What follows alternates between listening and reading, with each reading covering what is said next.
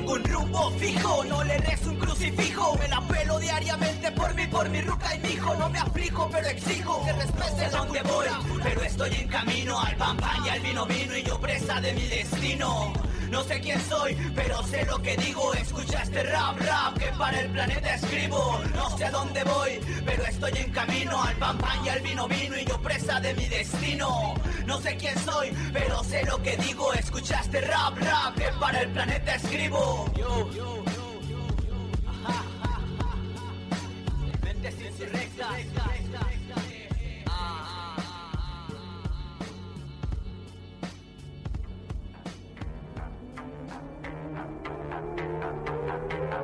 Insurrectas. La sublevación de las lenguas.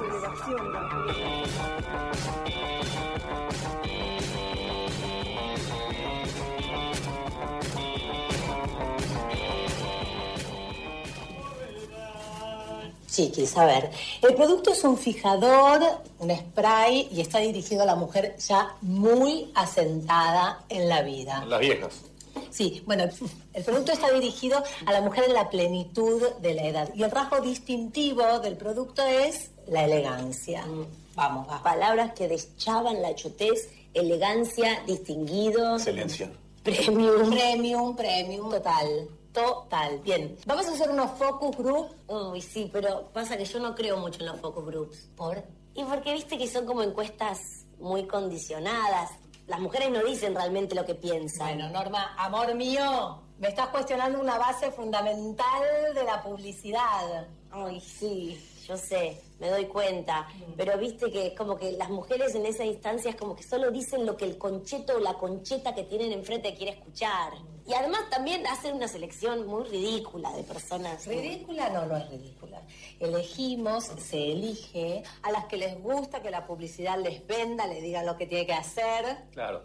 ¿Qué crees que elija? ¿Científicas nucleares? A mí me encantaría eso. ¿Se puede?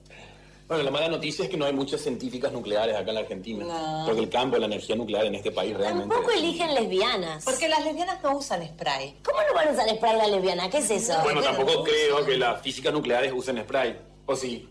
Y mucho menos si son lesbianas. ¿Sabes por qué no eligen lesbianas? Porque no tienen el chip complaciente que tienen las heterosexuales. No están todo el tiempo tratando de agradar a los hombres. Por eso los hombres le tienen miedo. Por eso los hombres siempre dicen, "Mm, qué malhumoradas que son las lesbianas. Qué malhumoradas. sí, sí. No son malhumoradas, solo que nos quieren estar sonriendo al Norma. Norma, hello. ¿De qué estás hablando? De que no creo en los focus groups. Focus Group. Norma, vos sos lesbiana. Cada vez que hablo con vos. Cada vez que hablo con vos.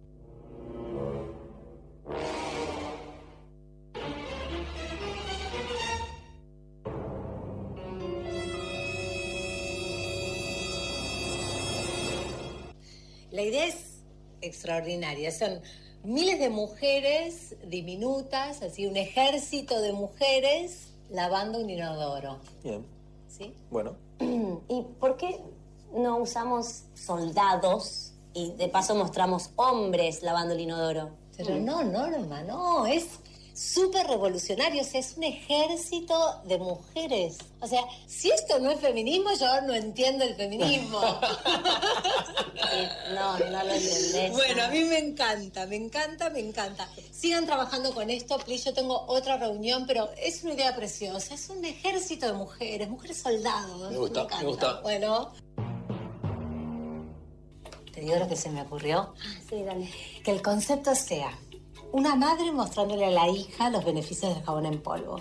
Después vemos a esta hija ya adulta que le enseña a su hija los beneficios del jabón en polvo. Y así vamos avanzando hasta el futuro, ponemos autos voladores y toda la pindonga. ¿Qué te parece la idea? Vos decís como el jabón en polvo como un legado familiar de Sí. generación en generación, ¿no? Como lo único que las mujeres tienen que enseñar y aprender. Sí. Como que lo único, ¿no? Lo- el único rol de la mujer es lavar la ropa. Sí. Por siempre y siempre y los siglos de los siglos. de- Sí, a mí me encanta. Trabaja eso. ¿Sí? Dale. Bueno. Nos vemos mañana. Chao. Bueno, el cliente ya nos trajo una idea, así que tenemos 75% de trabajo resuelto. Les cuento, suavizante para la ropa. Vemos una bruja que encuentra un suavizante, una botella de suavizante en un nido, lo destapa, salen unas hadas, la convierten en princesa, la escoba se le convierte en príncipe, se suben los dos a la botella, salen volando. Maneja el príncipe, obvio, ella va agarrada de la cintura, mira a cámara, guiña el ojo, las palomas la saludan, ta ta ta, colorín colorado, chimpum, prepárame unas refes para dentro de dos horas. Mili, es una bosta lo que nos estás contando. Por favor. Todas las mujeres quieren ser princesas. Todas las nenas juegan a ser princesas. Por favor. No, yo de nena jugaba a quemar iglesias, así que no digas todas.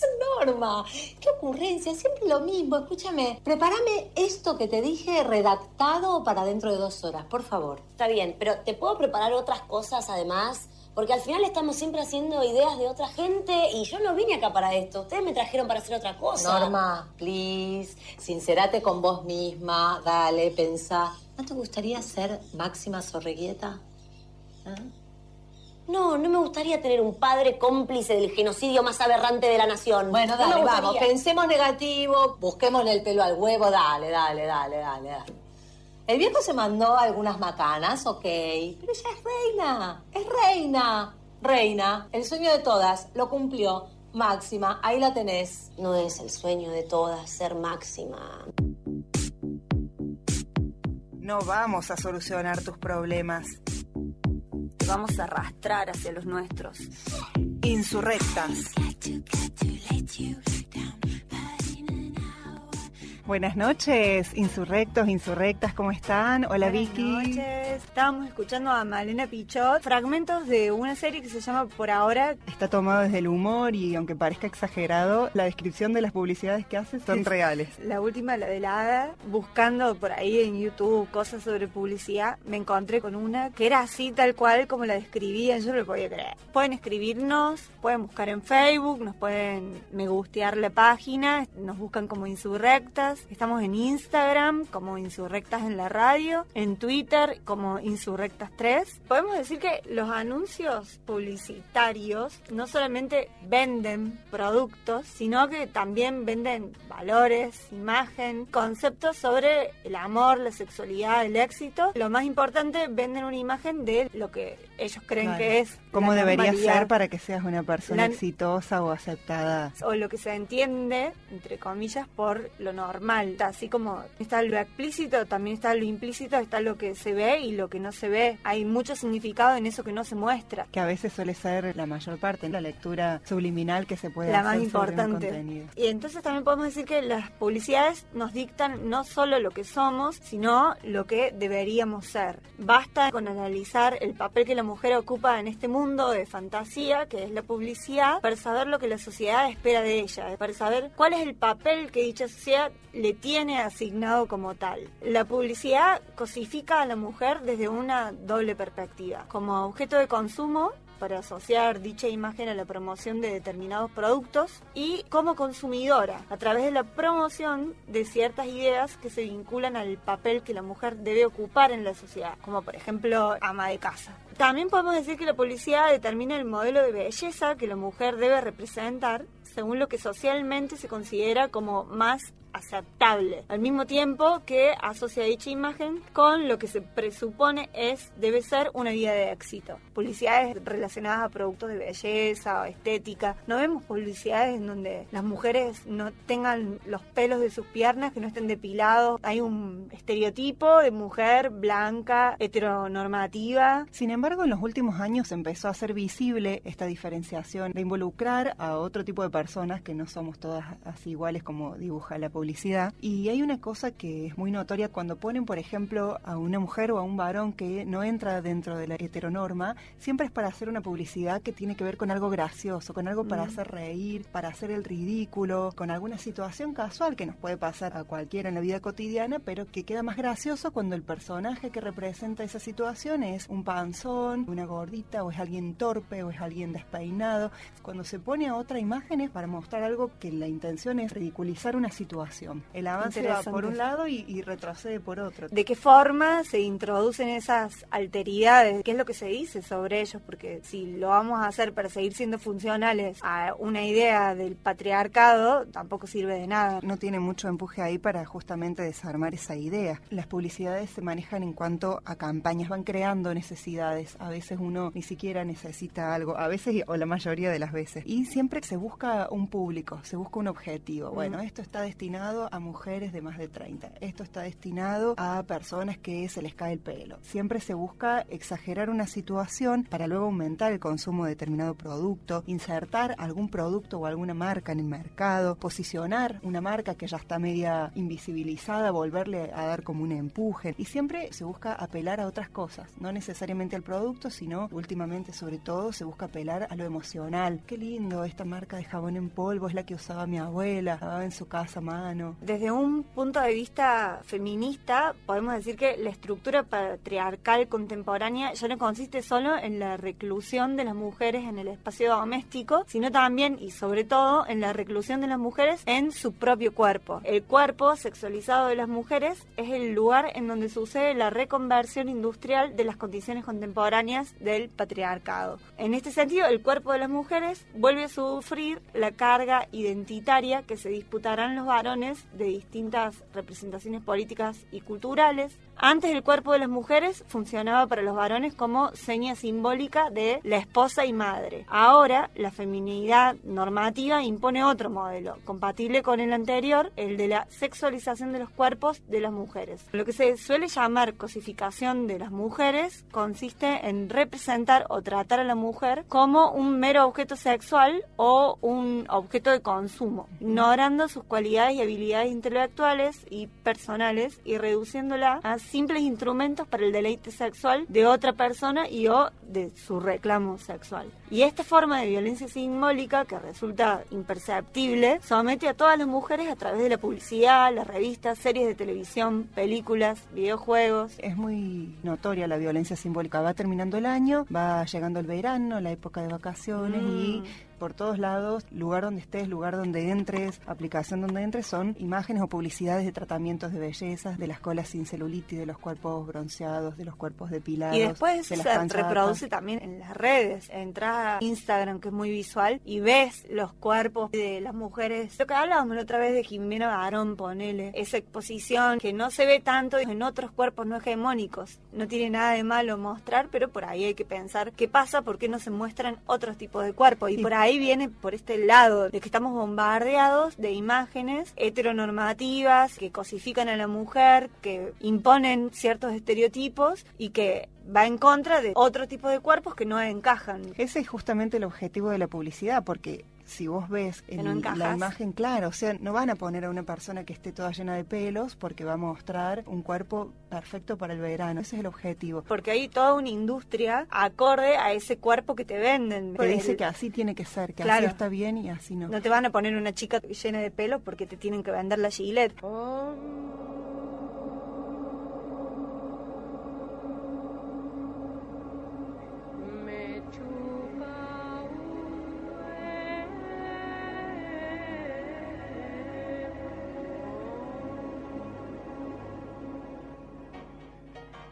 Invitamos a nuestros oyentes a participar, a opinar. Les contamos que si nos quieren escribir, lo pueden hacer al Facebook, nos pueden buscar como Insurrectas, nos pueden buscar en el Instagram como Insurrectas en la radio y en Twitter estamos como Insurrectas3. Síganos, me gusten, ¿no? Síganos, no los vamos a defraudar. Como dice la publicidad, la propaganda, engaños. Seguimos hablando de publicidad en este discutidero. Podemos encararlo dentro del punto de vista de la industria alimentaria, un tema bastante delicado. Lo que ofrece la industria a los niños son productos ultraprocesados. Un estudio sobre 14.000 niñas en Inglaterra sugiere que si se empiezan a consumir ultraprocesados a los 3 años, a los 8 el coeficiente intelectual está reducido. Lo saqué del libro de Soledad Barruti, que lo recomiendo para que lo lean, se llama Mala Leche. Impactante el libro, te hace repensar un montón de hábitos que tenemos. Sí, y darnos cuenta de que es necesario saber qué es lo que estamos comiendo y de qué está hecho. Ella tiene otro libro también que se llama Mal, comidos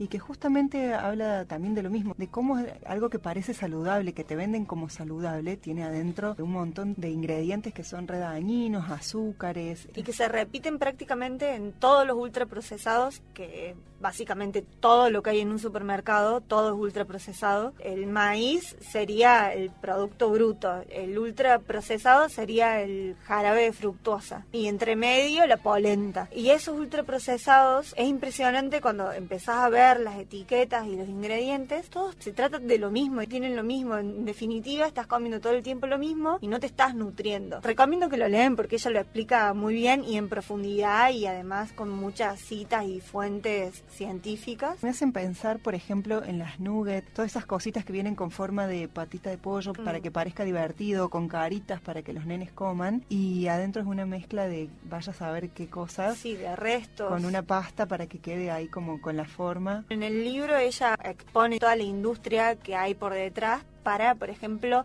a esos nuggets, dotarlos de determinado olor para poder venderlos y que su sabor sea algo rico. Todo eso tiene un proceso que la verdad que es horrible, horripilante. La industria busca captar la atención de las niñas y sus progenitores mediante múltiples estrategias, como por ejemplo el marketing, el neuromarketing y la publicidad. En 2016, en el análisis más importante publicado hasta ahora para evaluar el efecto de la publicidad de comida chatarra sobre las niñas, ratificó que la exposición a esos anuncios gatilla el sistema de recompensa y aumenta el consumo, como ocurre con el tabaco, el alcohol y el juego. Desde 1950 se sabe que cuanto antes se instala una marca en el imaginario de una persona, más posibilidades tiene de acompañarla toda su vida. Los niños menores de 8 años están cognitiva y psicológicamente indefensos ante estos anuncios. Antes de los 5 años no pueden diferenciar entre un programa de televisión y un comercial. Más adelante, si bien pueden entender que están ante un anuncio, no logran comprender qué significa la persuasión. Es por esto que la publicidad apunta a ellos. Si en ellas aparecen personajes, por ejemplo, de la televisión, generan un compromiso emocional que va directo a su subconsciente. Hace unos años hubo una resolución por la que se estableció que dentro de los programas de la televisión, por ejemplo la televisión argentina, no se podía hacer publicidad de los productos. Entonces se empezó a avisar espacio publicitario y ahí venía la pauta publicitaria. Entonces, ¿cuál fue la estrategia de la mercadotecnia del marketing para introducir lo mismo la publicidad dentro del espacio? Porque se Sí, conoce no, claro. estadísticamente que durante la pauta uno aprovecha, se va a hacer algo, deja de ver ese ratito. Entonces, para que llegue la publicidad, por ejemplo, en un programa infantil, se usaba dentro del programa, o sea, se incorporaba un objeto a la escena. De esa forma llega incluso mucho más. Con respecto a esto de los personajes, el conejito de los cereales Trix, no sé si lo tienen, mira hacia determinado ángulo, porque lo que se busca es hacer contacto visual con las niñas, ya que está probado que eso les da confianza, los anima, les gusta, y así convencen a sus padres, a sus madres, que compren ese producto. Y además, cuanta más información al frente de la caja, menos posibilidades de que el adulto la dé vuelta para leer los ingredientes de los que están hechos. Eso tiene que ver con lo que mencionabas al principio de lo no dicho dentro de la publicidad, que es mucho más que lo que se ve, que el segundito, los tres segundos que... Sí, por ejemplo, el- imagen. en ninguna publicidad, obviamente, nunca te van a contar el proceso, cómo es que la leche de vaca llega a un sachet de leche. Y es muy turbio, muy horrible. Creo que si todos supiéramos cómo es ese proceso, ¿Cómo lo cruel que es, dejaríamos de consumir lácteos, dejaríamos de consumir leche. Además de que el calcio no lo obtenés solo de la leche. Hay un montón de otros alimentos que tienen una cantidad grande de calcio y que puede suplantarse a través de la variedad. El tema este de la leche es un horror. A las vacas, para que produzcan leche, obviamente producen leche cuando van a tener crías. Entonces todo el tiempo las están preñando a las vacas y para preñarlas les dan hormonas. El tema es que las vacas tienen a sus terneros y apenas los tienen las separan de los terneros y en el libro, bueno, ella hace una entrevista a un hombre que trabaja para Arcor, si no me equivoco, y el hombre cuenta que las vacas y los terneros están días llorando porque fueron separados. Le parece horrible, pero bueno, que la industria lo requiere. Y esta cuestión de todo el tiempo estar preñando las vacas hizo que muchas de ellas empezaran a ser infértiles. Entonces, para revertir esto, les inyectan unas hormonas. Esas hormonas las sacan a través de las yeguas, pero solamente a través de la sangre de las yeguas. Y las yeguas tienen que estar preñadas. Entonces las golpean a las yeguas, las golpean, las golpean, las maltratan horriblemente y les extraen sangre, algunas mueren en el camino y esas hormonas se las inyectan a las vacas. Se saca de esa sangre mientras están preñadas porque tiene una hormona la sangre. Es muchísimo lo que no sabemos da un hincapié para lo que vamos a hablar después, porque también existen por suerte otras alternativas, aunque son menores, que son veganas y que se pueden consumir productos del estilo lácteo sin necesidad de tanta crueldad animal. Y también es pensar en la necesidad de políticas de Estado que regulen la industria alimentaria y la publicidad también. Hay un ranking de empresas que fueron sancionadas justamente por hacer publicidades engañosas, no solo a través de lo subliminal, sino engañosa, mostrando muy bonito un producto, muy feliz a aquel que lo consume y después cuando se va a consumir en la realidad es muy distinto o muy falto de todo eso que se muestra. Uno de los casos más emblemáticos fue el de McDonald's, que en el 2013 la Procuraduría Federal del Consumidor sancionó esta cadena de comida rápida con una multa de algo así como 700 mil pesos, que para McDonald's es un chiste, pero sí lo que fue importante es suspender la publicidad que aseguraba la inclusión de fruta como un postre, como un alimento saludable en la cajita feliz que se le daba a los niños, porque mostraba imágenes inexactas de qué era lo que realmente venía en esa cajita feliz. Se mostraba toda una cosa de fruta increíble y después cuando iban a, consumirla era una bolsita que tenía como tres rodajitas de manzana chamuscada hacia adentro, una cosa ridícula. Un engaño. Que vos no sabías si te estaba filmando una cámara así para una broma. Otro de los casos también que tiene que ver con la alimentación es con Coca-Cola. Había una campaña hace unos años, en 2003 en México, la campaña 149 calorías y que decía que por más de que la bebida tenía mucha azúcar, la botella contenía apenas una dosis de carga calórica y esa misma se podía eliminar automáticamente con actividades muy felices como por ejemplo bailar una canción o sacar a pasear al perro, entonces ya eliminabas las calorías y el azúcar que te habías tomado con la Coca-Cola. Muy gracias. Gracias a ese tipo de publicidad engañosas tuvieron sanciones que por supuesto son económicas y son tan mínimas para la cantidad de ganancias que tiene la empresa que listo, las pagan y siguen haciendo otra publicidad. En las publicidades, por ejemplo, nadie te dice cómo se probaron los alimentos que tienen aditivos, que son prácticamente todos, con ratas. A las ratas empezaron a darle las dosis más altas de aditivos para ver cuándo morían. Y a esa dosis la fueron bajando, bajando, bajando hasta darle la mínima dosis tolerable. Esa mínima dosis tolerable es la dosis que se incluyen en los productos que consumimos. Te compras una Coca-Cola, te compras un alfajor, te compras otra cosa más y si vas sumando tenés una dosis alta que estás consumiendo que es veneno. Ni hablar de los productos cosméticos que son probados en monos. O los colorantes que vienen del petróleo o la leche de fórmula que fue probada en Kenia y un millón de niños murieron. Hay toda una historia muy turbia detrás de la industria alimentaria que la publicidad disfraza. Te muestran otra historia, otra versión de los hechos. La Coca-Cola también tiene una historia de fraude. Antes se vendía como un jarabe farmacéutico. Segundo segmento de Insurrectas. Nos han llegado acá mm, algunos mensajitos. Hola, soy Eloy de Barrio General Bustos. Excelente programa, las felicito. Muchas gracias, Eloy. gracias. por escucharnos. Hola, Cumpas de la UTN. Soy oyente de la radio y estoy escuchando su programa. Respeto a las veganas, pero creo que otra forma de consumo sería la respuesta. Yo como carne, pero elijo dónde y a quién comprar. El tosco de Cuesta Blanca. Es lo que estábamos diciendo al último, que las políticas de Estado con respecto a la industria alimentaria son necesarias justamente para eso, para que podamos acceder a alimentos de calidad. Alimentos de calidad y tomar conciencia también de cómo es el proceso, el trabajo por el que se llega a un producto final que después van a comer los niños y los grandes. Buenas noches chicas, muy interesantes los temas que están conversando esta noche y muy buena música. Un abrazo serrano, Caro. un, besote, Caro. Para la Caro. Y también le mandamos un saludo a Guada Pedraza que nos está escuchando. Invitamos a nuestros oyentes a seguir participando. Vamos a escuchar un poquito de música y ya venimos con el invitado.